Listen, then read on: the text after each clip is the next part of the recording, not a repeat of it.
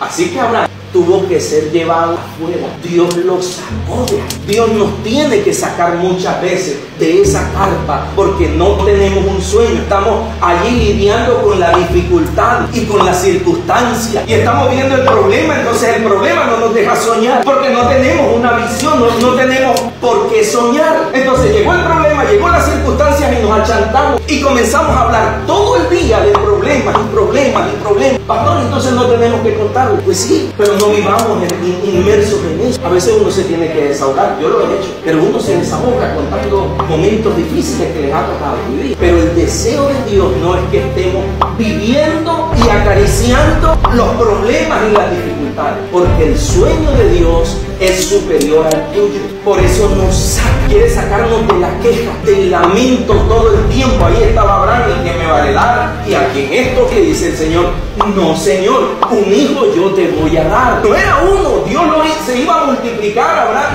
pero tenía que sacarlo para que mirara lo que Dios estaba viendo.